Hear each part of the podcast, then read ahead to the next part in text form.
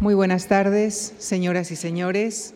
Muchísimas gracias por acompañarnos esta tarde en la penúltima conferencia de este ciclo que estamos dedicando a la antigüedad clásica. Nos acompaña esta tarde la profesora Isabel Rodríguez, doctora en Geografía e Historia, licenciada en, Musicología y em, además es actualmente profesora titular de Arqueología en la Universidad Complutense de Madrid, donde dirige el Seminario de Iconografía Clásica. Es también profesora superior de canto por el Real Conservatorio Superior de Música de Madrid. Ella es experta en iconografía del mundo clásico, campo al que ha dedicado tanto su tesis de licenciatura como su tesis doctoral y sobre el que ha publicado numerosos trabajos.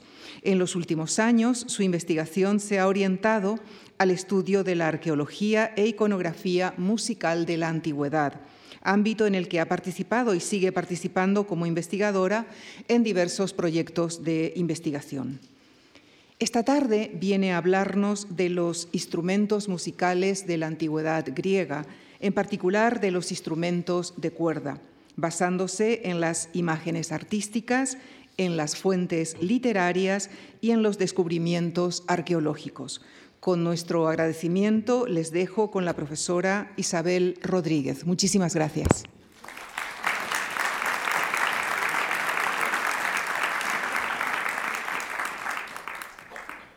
Muchísimas gracias. Buenas tardes a todos. En primer lugar, quiero agradecer a la Fundación Juan March, a los organizadores de este ciclo, la oportunidad de compartir con ustedes esta disertación que escucharán a continuación y también, por supuesto, mi agradecimiento de antemano a todos ustedes, los que están en la sala y los que no han podido entrar y nos están escuchando desde casa. La primera reflexión que yo quisiera hacer y que quisiera presentar ante ustedes es el hecho de que cualquier acercamiento a eh, la sonoridad, a la interpretación de la música griega, de la música antigua en general, no pasa de ser una mera especulación. Las fuentes eh, de las que disponemos son pues unos breves fragmentos musicales de época tardía fuentes iconográficas, muchísimas, en las que me basaré fundamentalmente, y también pues, unas pocas eh, partituras, como digo, de época tardía y unos pocos hallazgos arqueológicos, algunas liras que veremos que proceden de las tumbas, algún bárbito, alguna cítara, pero eh, con, todo, con todas esas fuentes, con todos esos elementos, lo que tenemos que hacer es formar un puzzle y darle sentido. Y dar sentido a esas eh, cuestiones que eh, están eh, ancladas en un mundo tan lejano a nosotros es muy difícil, no pasa de ser especulativo en ese sentido. Como se ha comentado en mi presentación, voy a hacer primeramente una breve panorámica, una breve semblanza de los instrumentos musicales utilizados en el mundo griego, pero el título de la conferencia se ven que tiene un subtítulo, El sonido de lo apolíneo, porque me voy a referir esencialmente a los instrumentos de cuerda, esos que llamamos habitualmente cordófonos en el ámbito académico.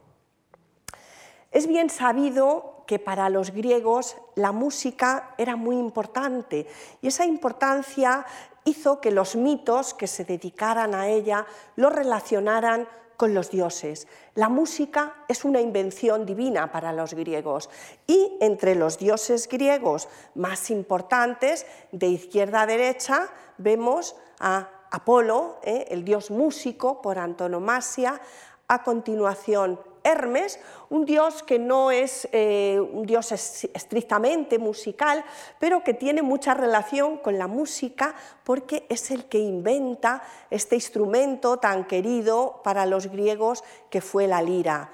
Atenea, una diosa eh, ingeniosa, una diosa de múltiples artes, inventó este instrumento el aulós, un eh, aerófono, un instrumento de viento, generalmente con una doble caña, tal y como lo ven en la imagen. Y Dioniso, el último personaje que tienen en la imagen, es un dios que aunque no sea un dios estrictamente musical, todo su culto y todas las actividades eh, que tienen que ver de sus fieles están imbuidas por la música, pero es una música diferente, la música dionisíaca es una música extática, ¿eh? una música un poco imbuida, fíjense en el gesto que tiene el dios mirando hacia arriba rápidamente y en una semblanza conjunta vamos a ver eh, diferentes, las tres familias de instrumentos musicales más importantes que conocieron los griegos. Tienen, en primer lugar, eh, todos los cordófonos, todos los instrumentos de cuerda que fueron más importantes. De izquierda a derecha tenemos a ver, la forminge, ¿eh? en primer lugar, eh, la cítara de época clásica, la lira propiamente dicha y el bárbito. Estos cuatro instrumentos constituyen la familia más importante. A ellos es a los que voy a dedicar la mayor parte de mi intervención. A continuación, dos instrumentos de mástil, ¿eh? similares a los laúdes, sambuca, pandura y eh, los dos últimos corresponden a las arpas, trigonon y epigonion. Hay más, pero no quería aburrirles. En la segunda familia es la que está formada por los instrumentos de viento, los aerófonos.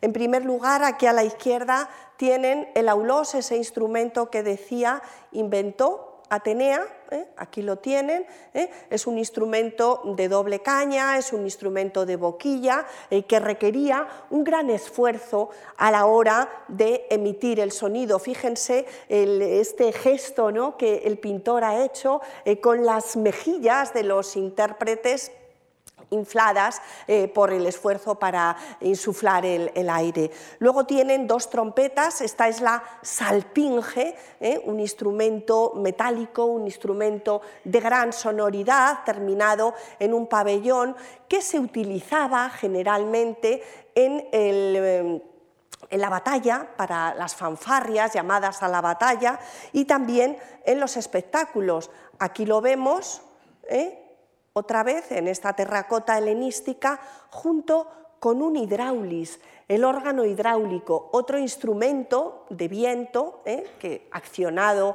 mediante, eh, agua ¿eh? y fueron muy importantes en los espectáculos por su sonoridad grave. Y luego finalmente les muestro un detalle de una escultura con una siringe, una siringa o flauta de pan, un instrumento de múltiples cañas asociado a los pastores y asociado al mundo pastoril en general.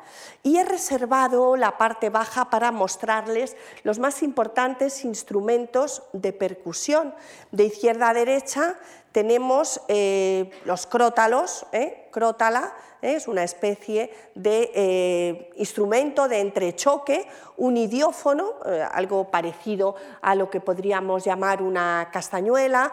A continuación, un tambor de marco, un, un pandero, tímpanon es la palabra con la que se designa en griego, unos címbalos, que normalmente, eh, como saben, se tocan en parejas, haciendo entrechocar el metal de uno contra otro, campanitas y los dos últimos instrumentos que tienen allá en el extremo derecho de la pantalla son sistros, instrumentos que derivan del mundo egipcio, pero que penetraron muy pronto en el mundo griego, pues un poco dada las consabidas relaciones entre el Mediterráneo y dado también el hecho de que eh, la cultura egipcia, a partir de un determinado momento, fue eh, subsumida por la cultura griega. El primero de ellos, el primero que tienen es un sistro eh, realmente egipcio, ¿eh? es un instrumento como tenía unas varillas con, con, sonajas,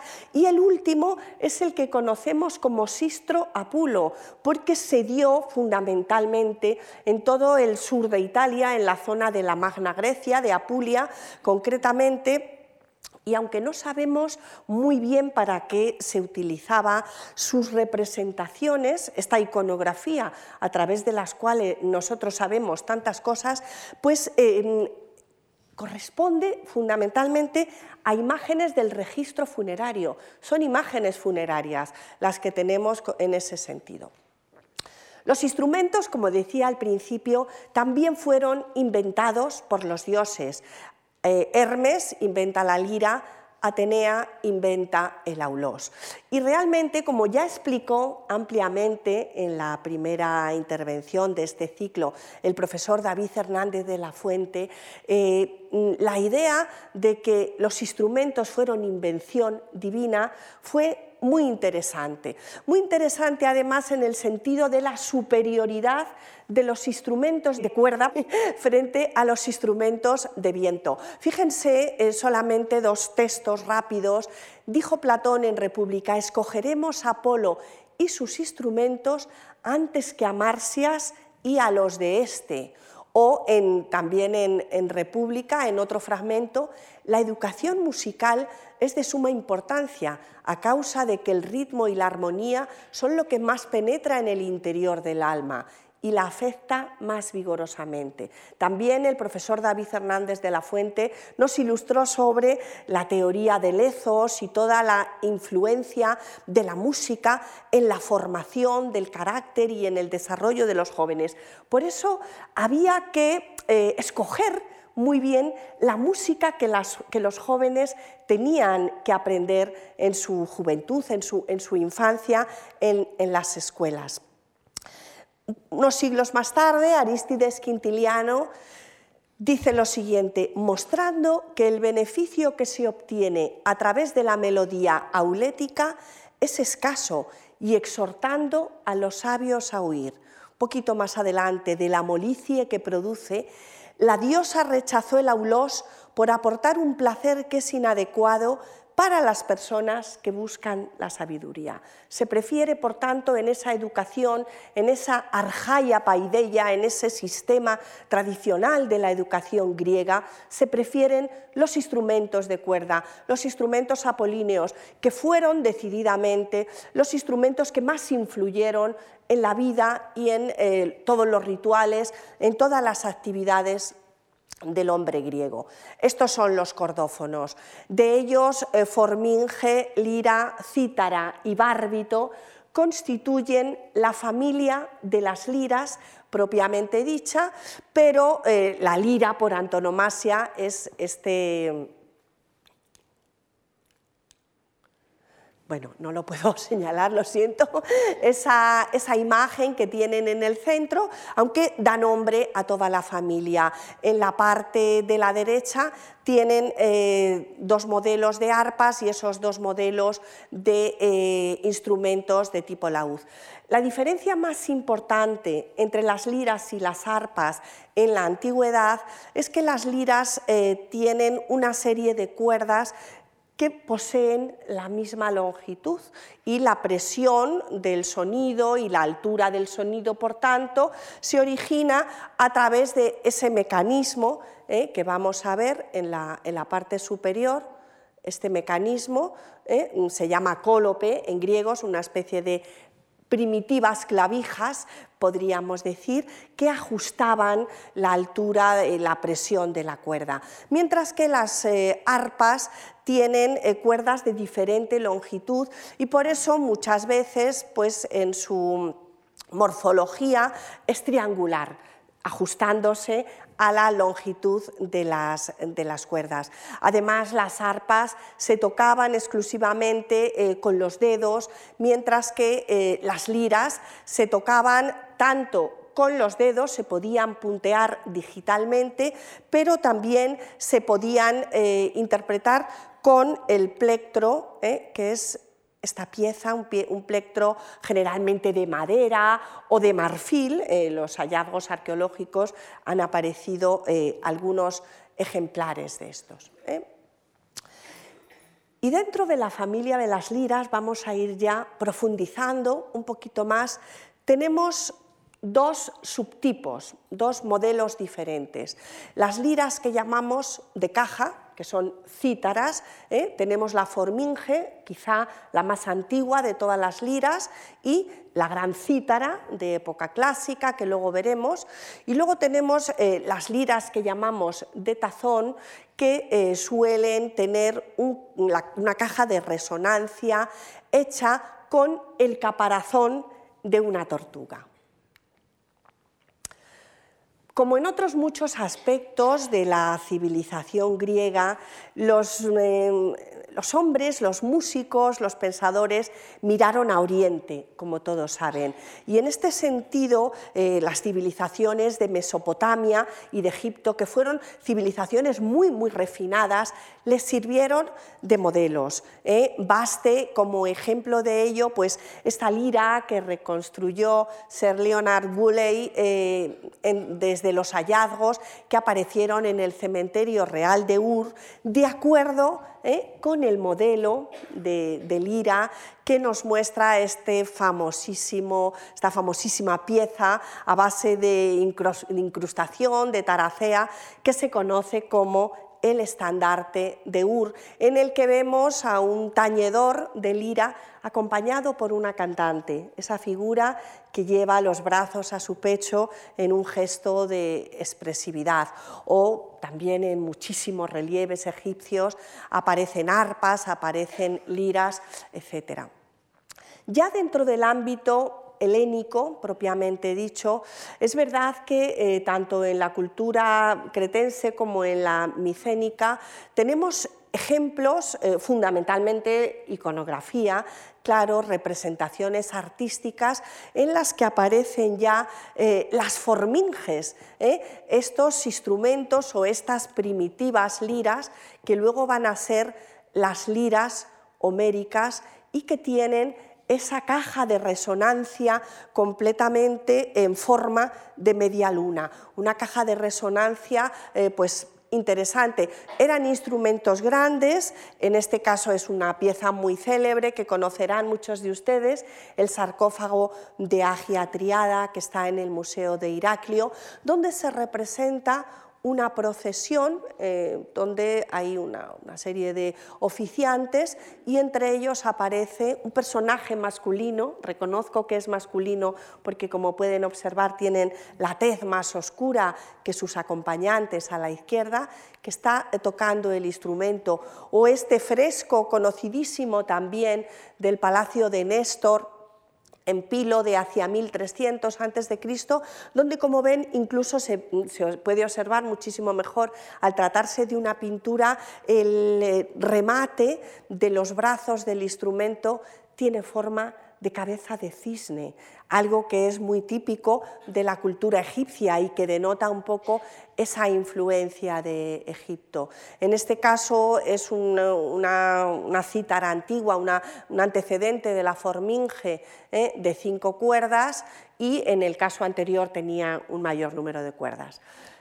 El Museo Arqueológico Nacional de Atenas conserva también esta cítara en marfil con decoración en relieve que se ha fechado en época micénica. Parece que es un hallazgo eh, de época micénica y en ella, pues aparte del plectro que tienen ustedes aquí a la izquierda, podemos observar que hay una serie eh, de relieves que decorarían el instrumento. Esto es una cuestión interesante porque eh, los instrumentos tenían mucha importancia también, no solamente por la sonoridad que producían, por. Eh, el uso que se les daba a nivel ritual, sino también como objetos hermosos. Particularmente las cítaras se construían de una manera muy perfecta y a través de las representaciones podemos verlos. Entre eh, el declive y digamos, la, culminación del eh, mundo micénico y el mundo helénico propiamente dicho, tenemos muy, muy pocos ejemplos de forminges, de instrumentos musicales y de cítaras. Y sin embargo fueron muy frecuentes en todo el ámbito próximo oriental, en el mundo filisteo, cananeo y chipriota. Como ejemplo de lo que digo, pues baste solamente esta famosísima ánfora, la ánfora Hubbard, que está en el Museo de Chipre, que presenta una lira eh, muy primitiva de cuatro cuerdas ¿eh? y que ha dado mm, lugar, ha dado pie a mucha interpretación precisamente por esta eh, estas curvitas que tiene aquí, que lo llaman los estudiosos el mecanismo de doble curva y que pudo servir para hacer algún efecto sonoro mm, diferente. Pero como digo, hasta ahí no podemos llegar. Y me meto ya eh, de lleno en el mundo griego para empezar a hablar de la forminge. La forminge es el instrumento eh, de la Odisea, es el instrumento de los aedos por antonomasia. En la Odisea lo interpreta Femio, lo interpreta Demódoco y son personajes ilustres para, eh, para Homero. Eh, de hecho, estamos hablando de un autoelogio, porque Homero, el Aedo, está elogiando al Aedo, pero siempre se le representa y se le cita como un personaje virtuoso. En la Ilíada tenemos a la, forminge en manos de Apolo, fundamentalmente, tanto en las asambleas divinas como tañendo sus sones en las bodas de Tetis y Peleo, esas famosas bodas en las que se emparentaron una, de las diosas del mar y un mortal, los padres de, Aquiles. Y Aquiles, precisamente, en la Ilíada, aparece eh, consolándose, aparece apagando su soledad en este texto, ¿no? Llegaron ambos a las tiendas y a las naves de los mirmidones y lo hallaron deleitándose el ánimo con la sonora forminge, bella, primorosa, que encima tenía argente clavijero. Es probable que estos instrumentos, aparte de la decoración, tuvieran incrustaciones de diferentes materiales, de plata, de oro. Por ejemplo, en la diapositiva que muestro, están viendo, es una pintura de figuras negras, pero claramente el pintor ha detallado dos colores. Seguramente no sea por casualidad y esa parte superior de los brazos pudo estar hecha de marfil. Vamos a escuchar unos segundos de cómo pudo sonar a través de una reconstrucción este instrumento.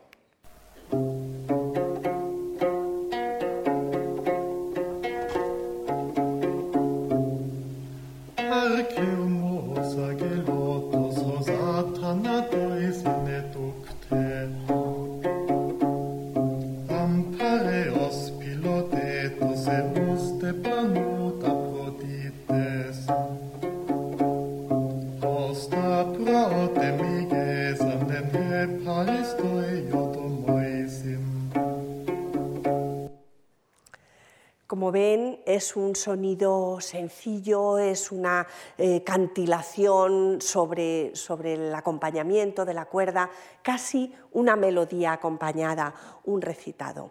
La forminge, no obstante, era un instrumento eh, con una, eh, robusto en el sentido de que tenía una caja de resonancia en forma de media luna, como decía, con un fondo plano las cuerdas se tendían sobre el puente del, instrumento y había otra pieza que es el cordótono, lo vamos a ver también en, en, los otros instrumentos, que lo unía al instrumento propiamente dicho.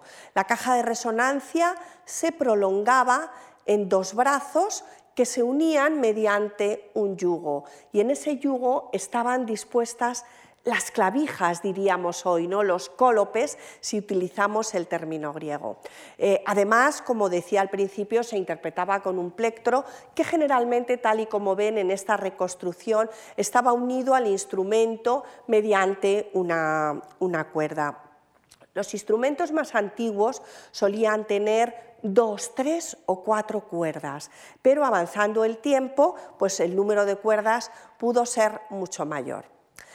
Esas cuerdas, pues obviamente eh, se designaban de acuerdo con una terminología que tiene que ver con la posición del intérprete con respecto al instrumento. Entonces, la cuerda más alta es, eh, la más grave. ¿eh? Bueno, esta afinación podría ser una afinación eh, convencional en, un modo dórico, por ejemplo. Normalmente si tiene cuatro cuerdas, pues podemos estar hablando de un ámbito de siete notas, ¿eh? dos tetracordos, el primero de mi a la y el segundo de la a re, pero como digo, lo interesante es esto, la cuerda más alta, que se la llamaba hipate, es la que estaba más cerca del intérprete y la cuerda más baja, que es la cuerda más aguda, es la que estaba eh, más lejos.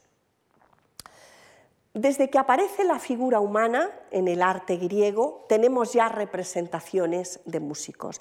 La figura humana aparece en la segunda mitad del siglo VIII y tenemos numerosísimos ejemplos con terracotas, como por ejemplo esta, con tres cuerdas, en este caso lo que podría ser un Apolo, también con una forminge de tres cuerdas, acompañado por una danza en corro, estas mujeres entrelazadas por las manos, incluso en algunos contenedores funerarios, como en este Pizos Beocio del siglo VIII también, pues eh, podría representarse lo que es una ceremonia luctuosa, porque como ustedes saben, muchas veces en las representaciones eh, de la cerámica griega, el motivo del diseño, la representación, el tema de representación tiene que ver con el eh, destino de la, de la pieza. Siendo un contenedor funerario, parece probable que lo que se interpretara en esta ocasión fuera un lamento fúnebre. La arqueología no nos ha mostrado mucho en este caso, pero sí en algunos santuarios dedicados a Atenea, dedicados a Artemis, pues han aparecido estas plaquitas de bronce en miniatura que representan forminges y plectros y que pudieron haber formado parte del equipamiento votivo del santuario o más probablemente aún haber sido exvotos eh, presentados por los fieles en el santuario. Ocasionalmente también el aedo ciego puede ir acompañado de un pequeño personaje que si se fijan parece guiarle en su camino como si fuera un pequeño lazarillo. Dice Homero en la Odisea 8, trajo en tanto el heraldo al piadoso cantor, al que amando sobremodo la musa, otorgó con un mal una gracia, le privó de la vista le dio dulce voz. Los eh, aedos son ciegos y esa ceguera eh, real pues, supone también un conocimiento interno eh, muy importante. La Forminge también la cita Gerón de mm, Píndaro en, la Oda a Gerón de Etna y fíjense, de todo lo que he subrayado, quizá lo más importante es este último párrafo.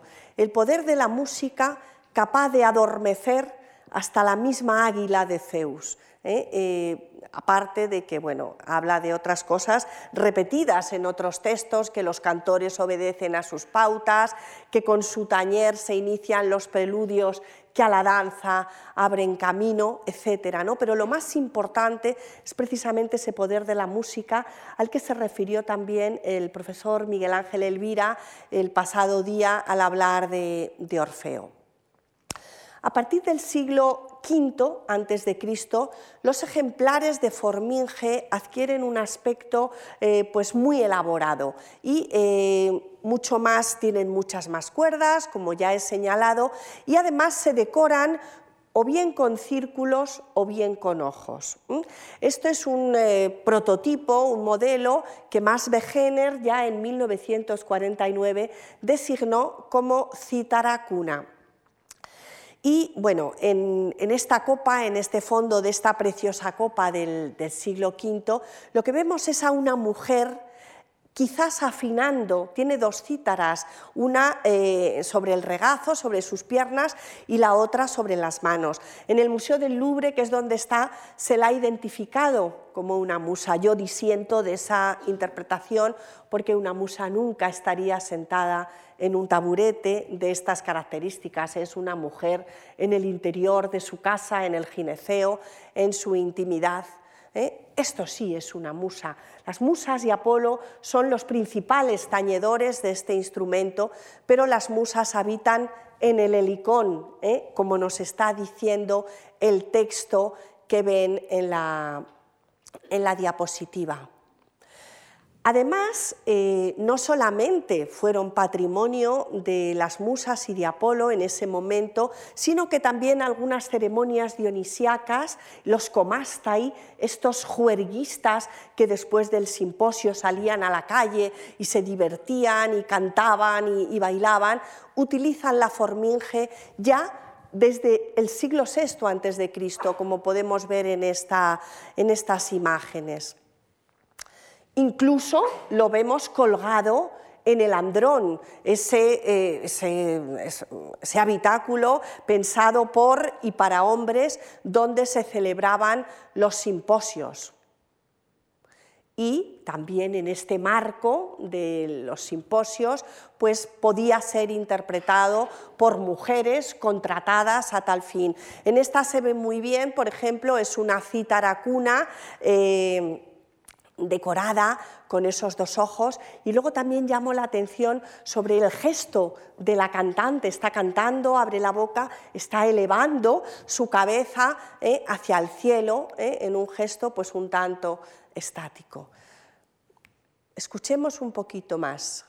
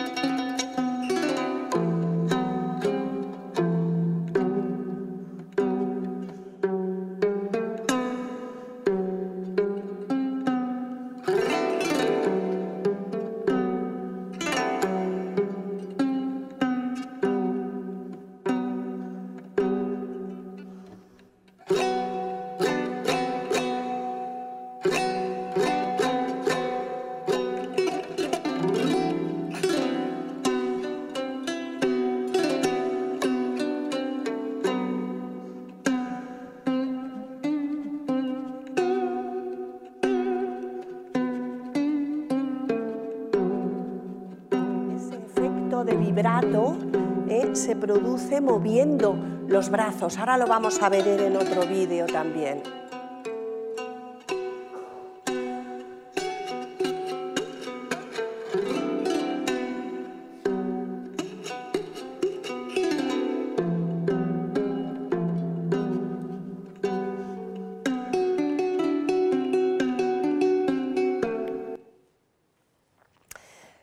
A continuación a hablar sobre la gran cítara de época clásica, el instrumento apolíneo por antonomasia, el instrumento que utilizaban tanto los citaredos para acompañar su canto como los citaristas, ambos eh, músicos virtuosos, profesionales, ambos músicos eh, en el más amplio sentido del término. La cítara eh, es, es un instrumento de caja plana, es un instrumento grande, es un instrumento hermoso, es un instrumento robusto y es un instrumento para los músicos profesionales, utilizado fundamentalmente en los festivales apolíneos, como digo, el instrumento apolíneo por antonomasia.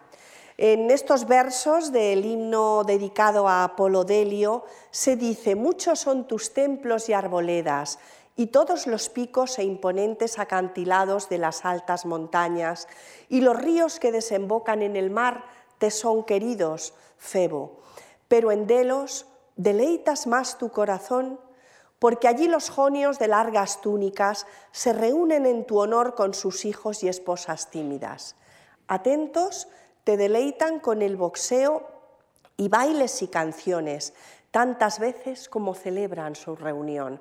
Realmente no existía ninguna celebración religiosa dedicada a Apolo, también a otros dioses, pero particularmente a Apolo, en la que no existieran estas eh, competiciones, estos eh, torneos, digamos, luego volveré sobre ello, eh, con música de cítara, música de profesionales, además.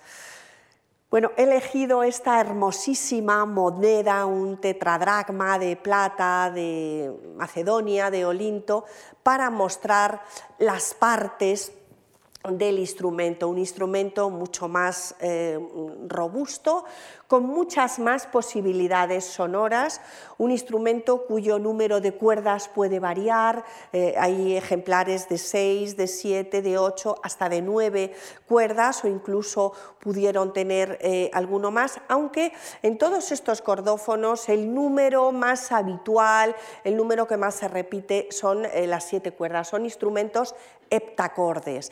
Como ven es eh, similar la designación, he puesto ahí eh, las palabras en, griego. Aquí la diferencia fundamental es que bueno, los brazos del instrumento, como ven, primero tienen una zona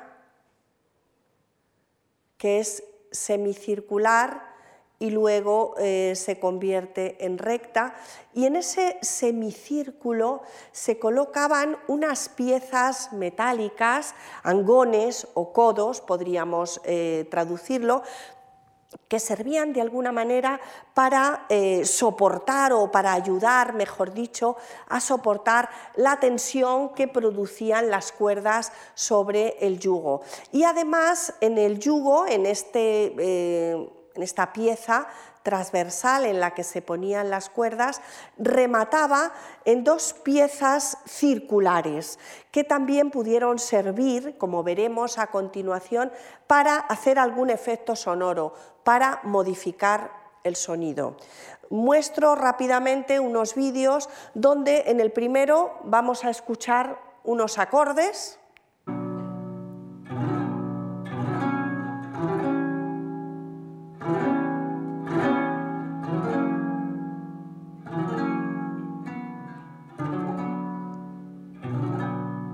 como ven, muchas más cuerdas, más posibilidades sonoras.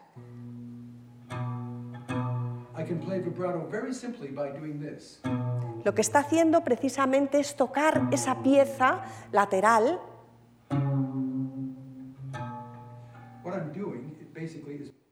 para formar ese, efecto sonoro que decía. Y en el último que vamos a escuchar ahora, es muy breve también, lo que vamos a ver es cómo mueve uno de los brazos y también se produce un efecto de vibrato.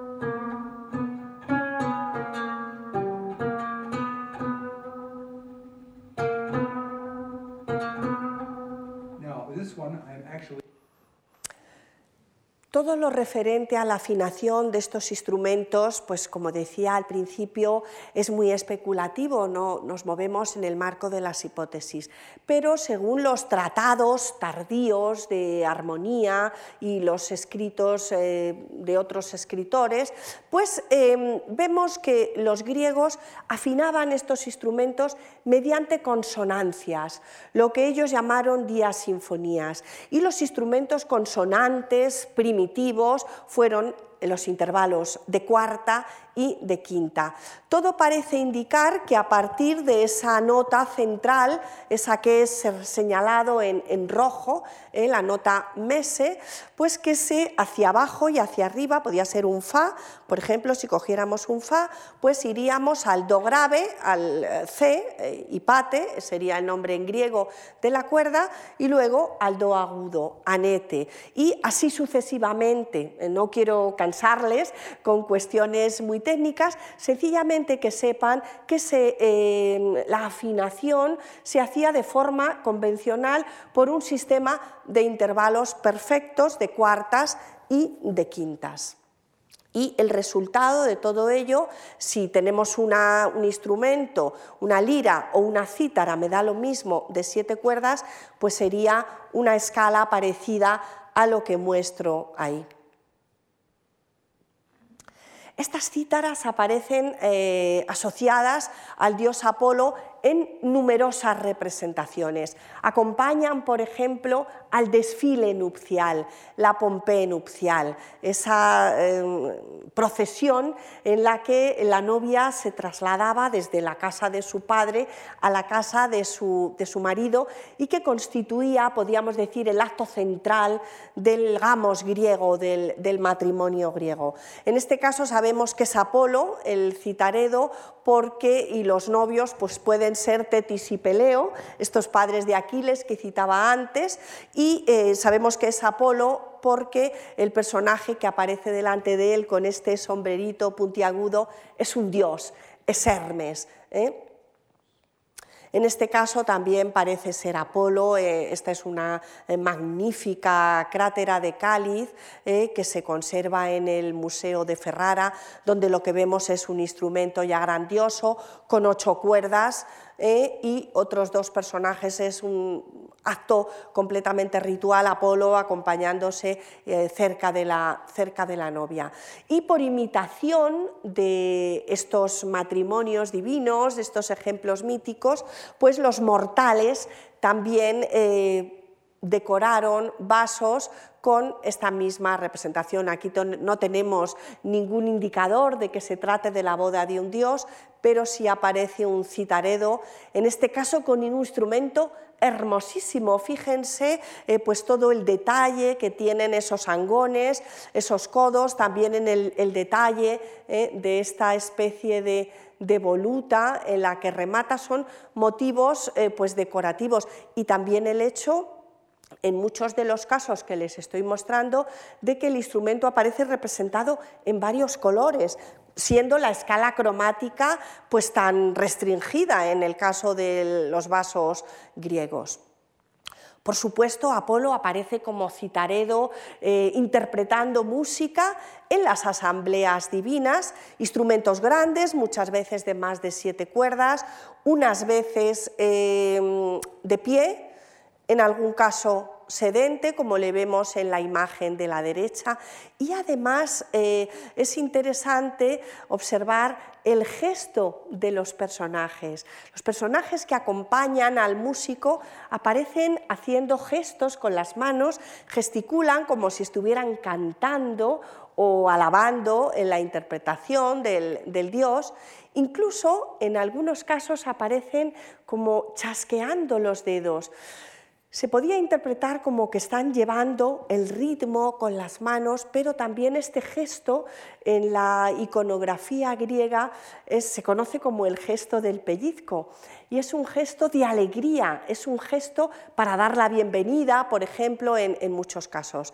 En esta imagen tenemos de izquierda a derecha a Leto, la madre de Apolo, el dios en el centro y Artemis, su hermana gemela, a la derecha y desde luego el gesto de Leto es eh, extraordinario.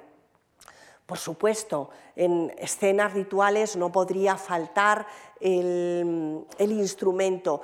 Es eh, también importante decir que el instrumento llegó a ser un atributo iconográfico de Apolo, un símbolo del dios. Muchas veces la imagen de Apolo, el dios, puede no estar tocándolo, pero su sola presencia nos está mm, diciendo, nos está delatando su personalidad. Estos serían también escenas rituales del mismo tipo con esos instrumentos hermosísimos, la verdad que debían ser extraordinarios. Incluso en los eh, grandes eh, festivales, en el, rito que tenía lugar en los festivales religiosos, las procesiones estuvieron acompañadas por música. La música era un imprescindible, podríamos decir, en el mundo griego. En esta ánfora lo que estamos viendo es un cuarteto ¿eh? Eh, encabezado por dos auletes, dos eh, personas que están interpretando con un aulós y dos citaredos a continuación. Es una procesión en honor de Atenea, a la que vemos en el anverso de la pieza ¿eh? en forma de epifanía delante del, delante del altar. También los sátiros que habitualmente formaban parte de esos coros dramáticos, de la parte, eh, digamos, coral de las, eh, de las tragedias, interpretan estos instrumentos y a veces bailan, como en este caso. En estas fiestas se tenían lugar certámenes, torneos, me refería antes a ellos. Desde luego el agón es una disputa formal entre varios personajes para mostrar sus habilidades y fue algo muy habitual en el mundo griego, es inherente, podríamos decir, a la cultura griega. El modelo mítico, como ya explicó el día pasado el profesor Miguel Ángel Elvira, lo ofrece la contienda entre Apolo y Marcias. Eh, como saben, el sátiro salió muy mal parado, el dios lo castigó a ser desollado vivo y desde luego con, con esta disputa mítica lo que se ponía de manifiesto era, por un lado, esa superioridad de los cordófonos frente a los aerófonos y también el rechazo de las innovaciones musicales que estaban en ese momento penetrando en Atenas en, eh, el siglo V. Eh, se rechazaba, los teóricos rechazan sobre todo el virtuosismo excesivo llegado de Oriente. Marcias es un sátiro frigio, es un sátiro oriental. Evidentemente, eh, esto se, eh, tuvo una gran aceptación en los festivales, estos torneos, y como dice Pausanias en diferentes textos, en, su, descripción de, Grecia, en este caso pongo un fragmento del, eh, del 10, el certamen más antiguo que tuvo lugar en el que se establecieron premios por primera vez, recuerdan que fue el cantar un himno al dios se refiere a Apolo, por supuesto. Cantó y venció en el canto Crisotemis de Creta, etc. Y hace pues, una especie de enumeración de todos los cantores que allí participaban. Quisiera llamar la atención sobre esta ánfora, es una ánfora de las que llamamos pseudopanatenaicas, porque no fueron utilizadas de verdad eh, como premio de las grandes panateneas pero el lugar que ocupa el músico, en este caso ahí ven que está situado entre dos columnas coronadas con gallos, es el lugar que habitualmente ocupa la diosa. Esta es la iconografía característica de una ánfora panatenaica o pseudopanatenaica, lo que significa eh, que el lo que significa que eh, la citarodia, este género musical que surge en torno a la cítara, debió de ser extremadamente importante en, este sentido. ¿eh? Además de la citarodia, en estos eh, concursos, en estos certámenes, había también auletas y en ambos casos, pues eh, los intérpretes se subían a una bema, se subían a un podio, podríamos decir, y a ambos lados aparecían las figuras de los jueces cuyo mm, objetivo era eh, dictaminar el vencedor de las competiciones. Hay algunas representaciones que muestran también al propio Heracles, el héroe dorio por antonomasia. Eh, y eh, esto se ha interpretado, algunos especialistas lo han interpretado como una, em, digamos, decisión de los tiranos, concretamente Hiparco, que fue el tirano que introdujo el canto épico en la procesión de las Panateneas. Heracles además es un dios atlético. Si a un, héroe, perdón, un héroe atlético, si a un héroe atlético le sumamos eh, en la práctica de la música, tenemos en su figura las gimnopedias, esas dos eh, habilidades que debía tener todo joven ateniense.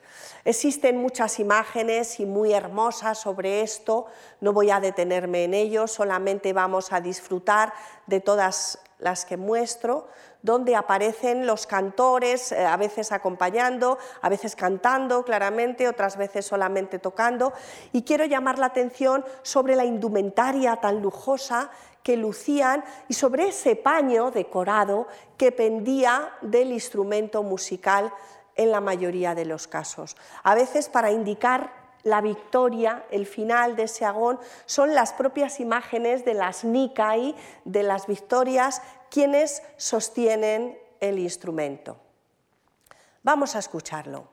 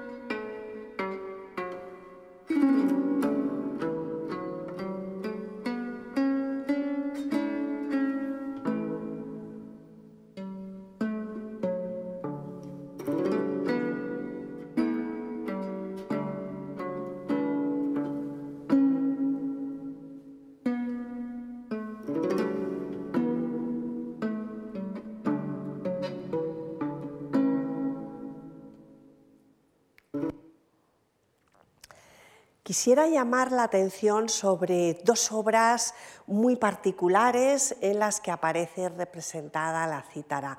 La primera de ellas es este sarcófago, sarcófago que se conoce como sarcófago de Políxena o Polixena, porque en la cara que no estamos viendo, en el otro frente largo, se representa la muerte de la hija de Príamo a manos de Neptólemo, que es el hijo de, Aquiles.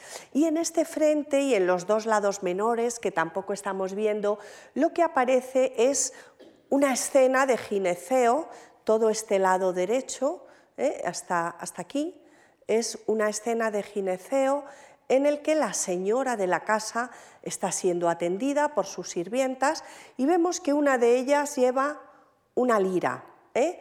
y en el lado derecho lo que muestro ¿eh? es una escena que podría interpretarse, yo creo que así se va a ver mejor, una escena que podría interpretarse como una lección, un entrenamiento de música. Hay cuatro guerreros elevados eh, sobre los dedos de los pies, como ven, eh, tocados con casco y con, y con escudo, que parecen interpretar una danza guerrera, una danza pírrica al son del aulós, al son de la cítara y también en el extremo derecho del conjunto. Lo que podemos ver es una tañedora de, de crótalos y unas personas, unas mujeres que están llevando eh, el ritmo con las manos.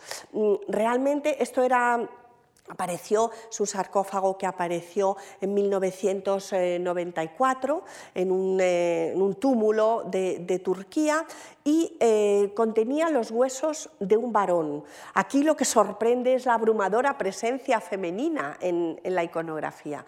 Por eso quería llamar la atención sobre ello. Y por lo menos, aunque nos queda muy poco de la gran pintura griega, de la megalografía, pues que ustedes vean este fresco maravilloso de la tumba de Agios Atanasios en Tesalónica, es un fresco del siglo IV donde se representa un banquete amenizado ¿eh? por una ebuletría y por una citarista en la parte de la derecha, mientras eh, los comensales se deleitan con el sonido. Es un instrumento que lo tañen también las sirenas, eh, las representaciones, los eros, eh, la representación de eros, y que poco a poco fue cambiando su, morfología. Ya en los siglos IV y III vemos que es un instrumento que se hace más estrecho, la caja se hace más estrecha y más alargada y que culminaría en la cítara itálica, como vemos en este fresco de Apolo eh, del, Palatino, que está en el Museo del Parque Arqueológico del, Coliseo. Esto es lo que llamamos la cítara itálica, ¿eh? porque es más estrecha y más larga. Lo que ha cambiado fundamentalmente es la morfología. Hablaremos ahora de la lira, un invento que ya se ha señalado también en la intervención del profesor Miguel Ángel Elvira, se debe al pequeño y astuto Hermes que la fabricó nada más nacer. Si nos centramos en esta última parte del himno homérico cuarto, que está dedicado a ese dios, nos explica lo que hizo. Vaciándola con un buril de blancuzco hierro, arrancóle la vida a la montesina tortuga. Enseguida cortó cañas y atravesando con ellas el dorso de la tortuga de la pide a piel, las fijó a distancias calculadas, puso con destreza a su alrededor una tira de piel de buey, colocó sobre ellas dos brazos que unió con un puente y extendió siete cuerdas de tripa de oveja que sonaban acordadamente. También esa mención a las cuerdas realizadas con tripa de oveja la hace Homero en diferentes momentos.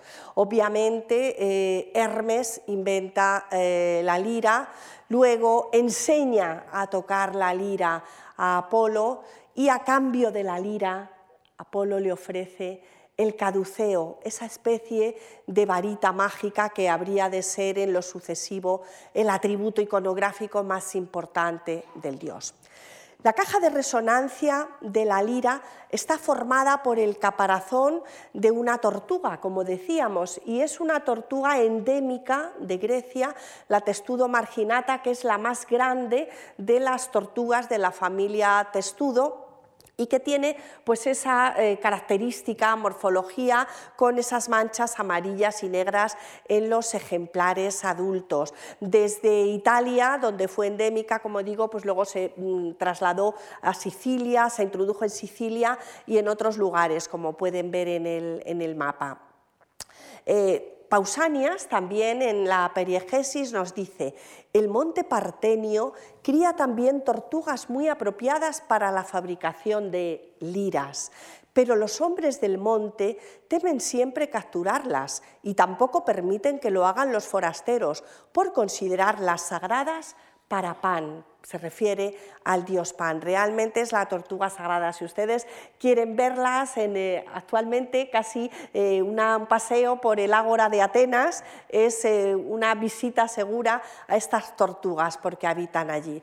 la morfología de la lira es mucho más sencilla que la de la cítara con ese caparazón de tortuga como caja de resonancia, egeion y bueno, obviamente eh, se cubre en el, anverso con, una piel de buey. Realmente los materiales de que está hecho la lira son el caparazón de tortuga, la piel de buey, una madera que según muchos especialistas y también según algunos textos antiguos pudo ser eh, de mm, de roble, porque es una madera resistente que aguantaría la tensión de las cuerdas.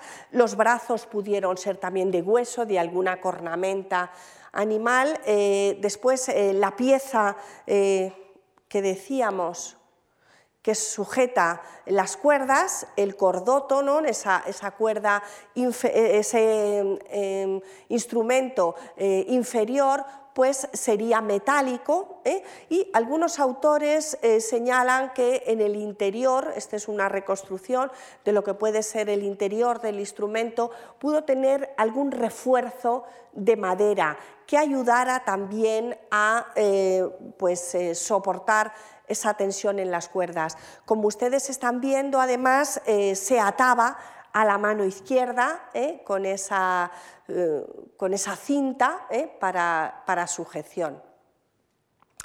Y la afinación, antes les ponía una afinación con siete, cuerdas, ahora ya les pongo una con ocho cuerdas, pero estaría basada exactamente en lo mismo, en este caso ya un octacordo, pero añadiríamos el si bemol, ¿eh? esa nota que he subrayado ahí en, azul para los, que, para los que no saben música, pero también se afinaba a base de consonancias perfectas, de cuartas y quintas entre unas notas y otras. Se ha hecho un estudio en el eh, Departamento de Tecnología Musical y Acústica de Creta, se ha hecho recientemente un estudio acústico de cómo podría sonar la lira. Y la conclusión más importante es que eh, sus frecuencias oscilan entre los 400 y los 800 hercios y nunca sobrepasa los 2000 hercios. Estamos hablando de un ámbito sonoro equivalente a una voz masculina de registro medio. Realmente la lira es un instrumento para acompañar el canto, es el instrumento de los varones, es el instrumento con el que aprendían los niños en la escuela. Aquí vemos a un joven afinando eh, la lira con, con los cólopes y vamos a escuchar un poquito.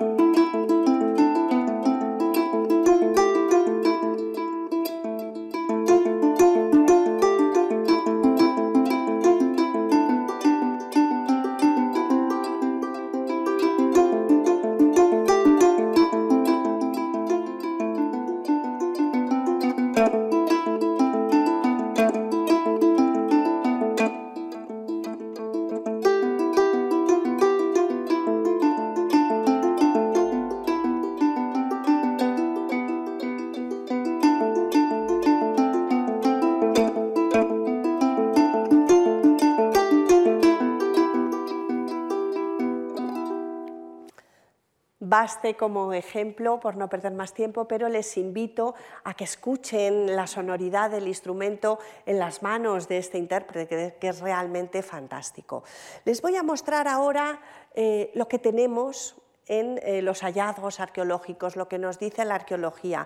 Se han encontrado numerosos caparazones de tortuga en diferentes necrópolis. En esta necrópolis que cito aquí, en la necrópolis de Lucífero, han aparecido más de 14 caparazones de tortuga y también eh, los eh, objetos metálicos que servían para fijar las cuerdas en el extremo inferior. Eh, no es la única necrópolis, voy a mostrar ahora varias imágenes donde podemos ver cómo se han reconstruido los instrumentos a partir de las piezas sueltas. Estos son trabajos, claro, que los arqueólogos y restauradores llevan a cabo con suma paciencia.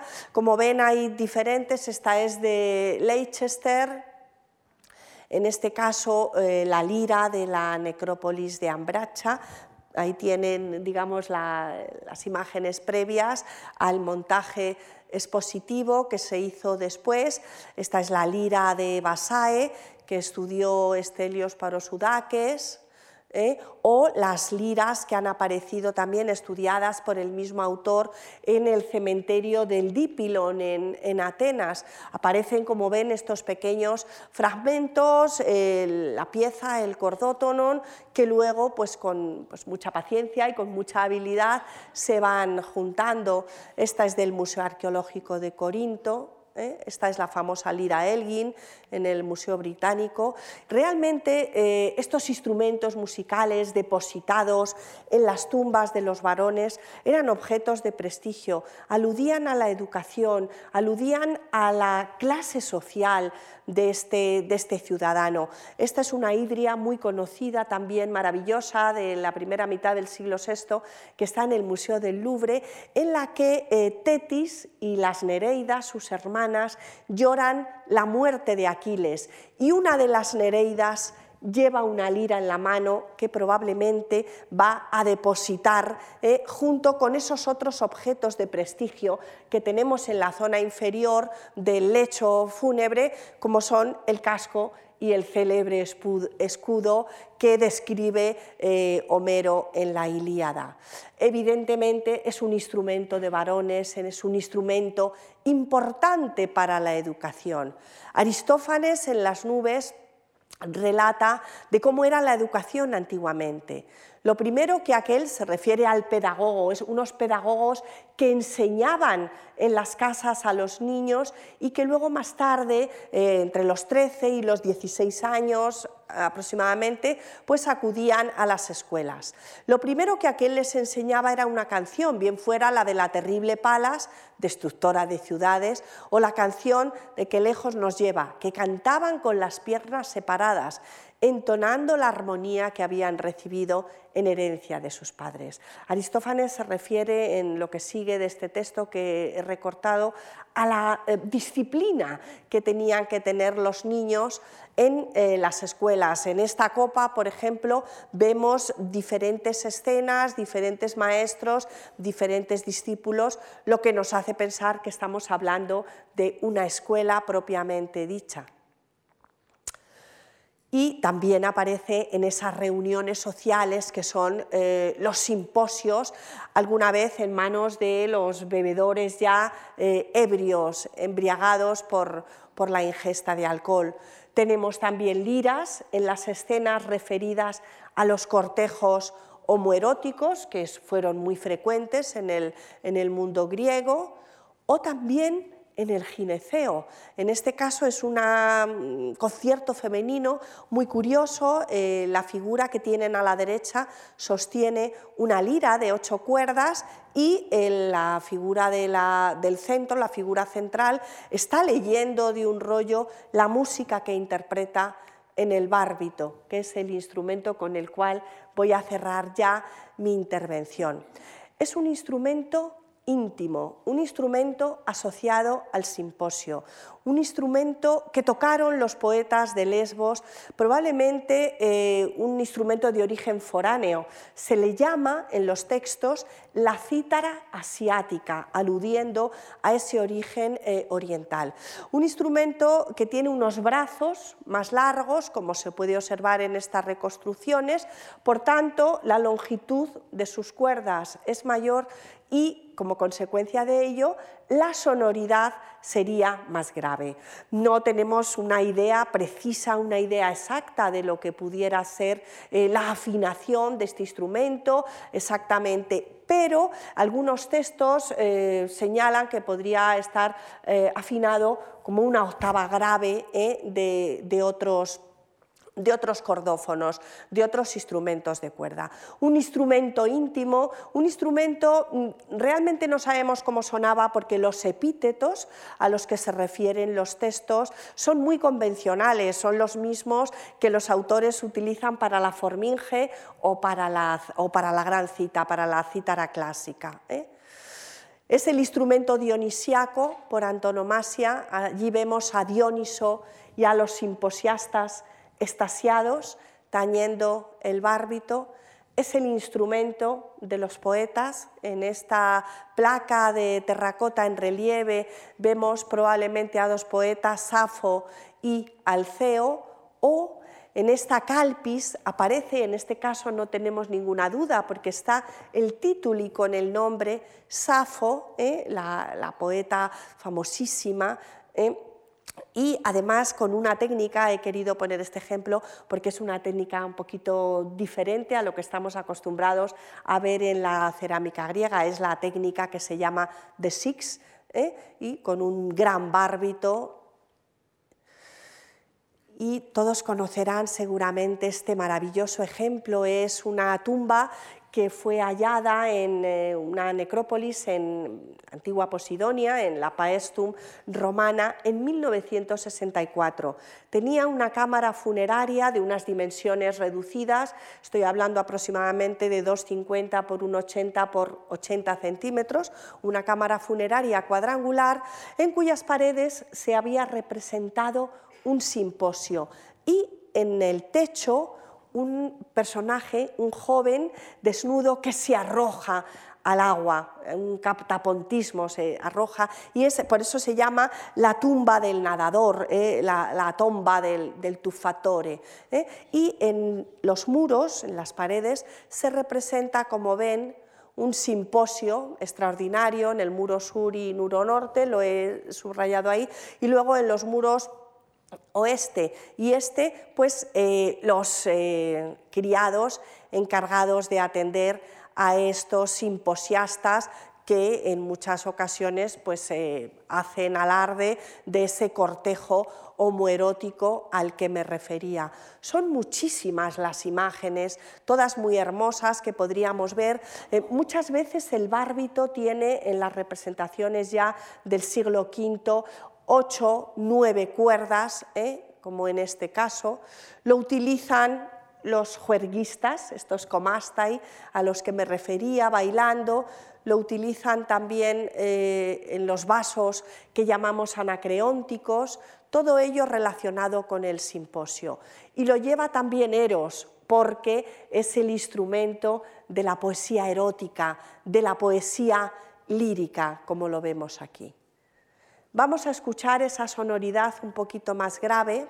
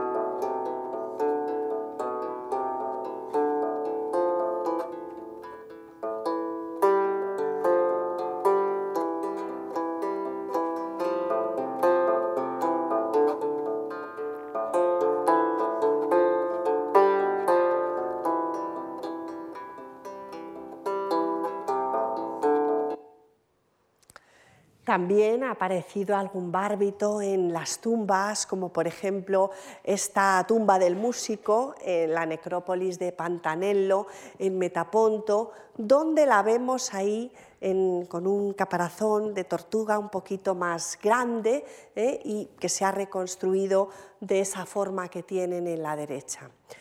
Evidentemente, la música lleva, también se ha citado en, este ciclo, en las intervenciones anteriores, a un ámbito que no es de esta vida, a un ámbito que va más allá de la muerte. Y por eso muchas representaciones de los instrumentos musicales de cuerda aparecen en estos vasos funerarios que son los lécitos áticos de fondo blanco y que se produjeron de forma masiva, de forma industrial, en los talleres atenienses en los siglos V y IV antes de Cristo. En ellos vemos a mujeres o musas tocando el instrumento, vemos varones a veces cantando, como en este caso con la cítara, otros personajes es una iconografía muy compleja, muy ambigua, eh, que llevaría eh, pues toda una conferencia eh, descifrar. Sencillamente les digo que estas imágenes unen el mundo de los vivos con el mundo de los muertos. Son imágenes que nos relatan un poco cómo era el ritual funerario griego y muchos de los personajes representados no sabemos si son los vivos que interpretan para los muertos delante de la tumba o los muertos, los propios difuntos, delante de su tumba, como si fueran los eidola, los fantasmas ¿eh? de los muertos delante de la tumba.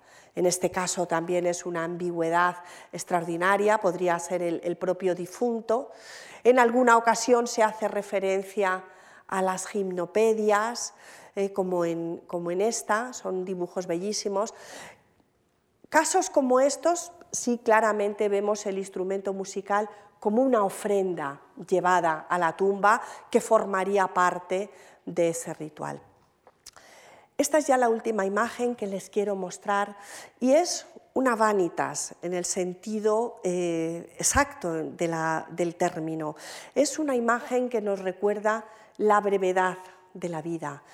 La música es un arte efímero, como la vida misma.